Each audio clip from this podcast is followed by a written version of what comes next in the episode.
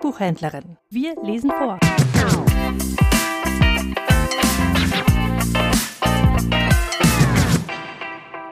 Wolfgang Borchert Das Brot Plötzlich wachte sie auf. Es war halb drei. Sie überlegte, warum sie aufgewacht war. Ach so, in der Küche hat jemand gegen einen Stuhl gestoßen. Sie horchte nach der Küche. Es war still. Es war zu still, und als sie mit der Hand über das Bett neben sich fuhr, fand sie es leer. Das war es, was es so besonders still gemacht hatte. Sein Atem fehlte. Sie stand auf und tappte durch die dunkle Wohnung zur Küche. In der Küche trafen sie sich. Die Uhr war halb drei. Sie sah etwas Weißes am Küchenschrank stehen. Sie machte Licht. Sie standen sich im Hemd gegenüber. Nachts. Um halb drei. In der Küche. Auf dem Küchentisch stand der Brotteller. Sie sah, dass er sich Brot abgeschnitten hatte.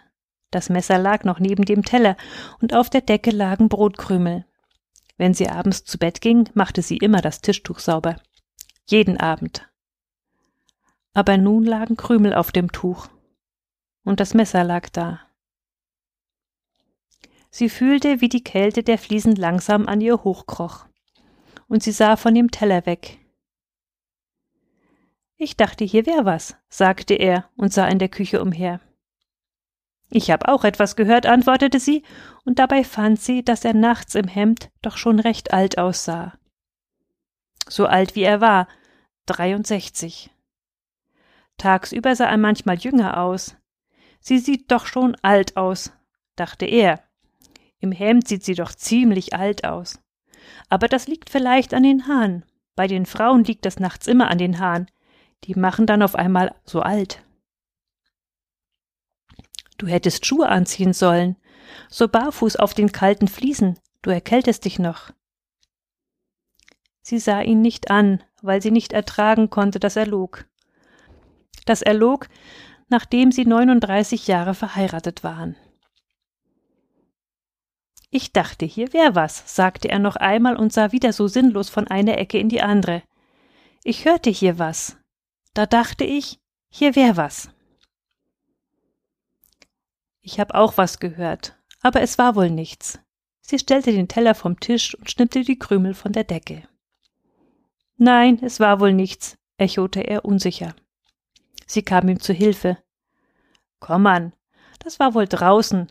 Komm an zu Bett. Du erkältest dich noch auf den kalten Fliesen. Er sah zum Fenster hin. Ja, es muss wohl draußen gewesen sein. Ich dachte, es wäre hier. Sie hob die Hand zum Lichtschalter. Ich muss das Licht jetzt ausmachen, sonst muss ich nach dem Teller sehen, dachte sie. Ich darf doch nicht nach dem Teller sehen. Komm an, sagte sie und machte das Licht aus. Das war wohl draußen. Die Dachrinne schlägt immer bei Wind gegen die Wand. Es war sicher die Dachrinne. Bei Wind klappert sie immer. Sie tappten sich beide über den dunklen Korridor zum Schlafzimmer. Ihre nackten Füße platschten auf dem Fußboden. Wind ist ja, meinte er. Wind war schon die ganze Nacht. Als sie im Bett lagen, sagte sie Ja, Wind war schon die ganze Nacht. Es war wohl die Dachrinne. Ja, ich dachte, es wäre in der Küche. Es war wohl die Dachrinne. Er sagte das, als ob er schon halb im Schlaf wäre. Aber sie merkte, wie unecht seine Stimme klang, wenn er log. Es ist kalt, sagte sie und gähnte leise. Ich kriech unter die Decke. Gute Nacht. Nacht, antwortete er und noch. Ja, kalt ist es ja schon ganz schön. Dann war es still. Nach vielen Minuten hörte sie, dass er leise und vorsichtig kaute. Sie atmete absichtlich tief und gleichmäßig, damit er nicht merken sollte, dass sie noch wach war. Aber sein Kauen war so regelmäßig, dass sie davon langsam einschlief. Als sie am nächsten Abend nach Hause kam, schob sie ihm vier Scheiben Brot hin. Sonst hatte er immer nur drei essen können. Du kannst ruhig vier essen, sagte sie und ging von der Lampe weg. Ich kann dieses Brot nicht vertragen. Iss du mal eine mehr. Ich vertrag es nicht so gut. Sie sah, wie er sich tief über den Teller beugte. Er sah nicht auf. In diesem Augenblick tat er ihr leid.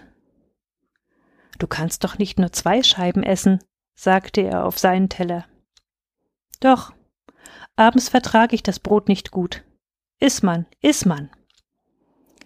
Erst nach einer Weile setzte sie sich unter die Lampe an den Tisch.